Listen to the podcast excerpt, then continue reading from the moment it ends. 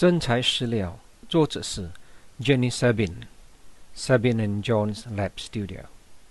科技给科学家和设计师们创造信息的高超能力，但这导致人们持续地无法形象化并且塑造不同的数据机。当我们变得面对巨大的数据机，观看和领会信息变得越来。也困难。信息通过多层表达方式的过滤，会构成意识。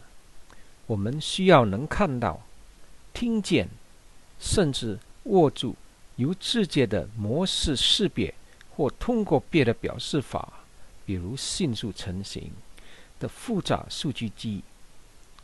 要建设关系和谐属性，我们得开发一些工具，例如。计算机剧本来调写多方式工作时的移动。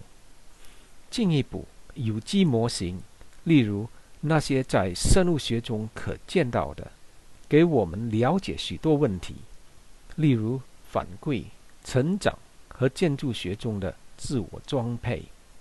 翻译要用我们所有的感觉和自觉，而这只能用非一般的方法来取得。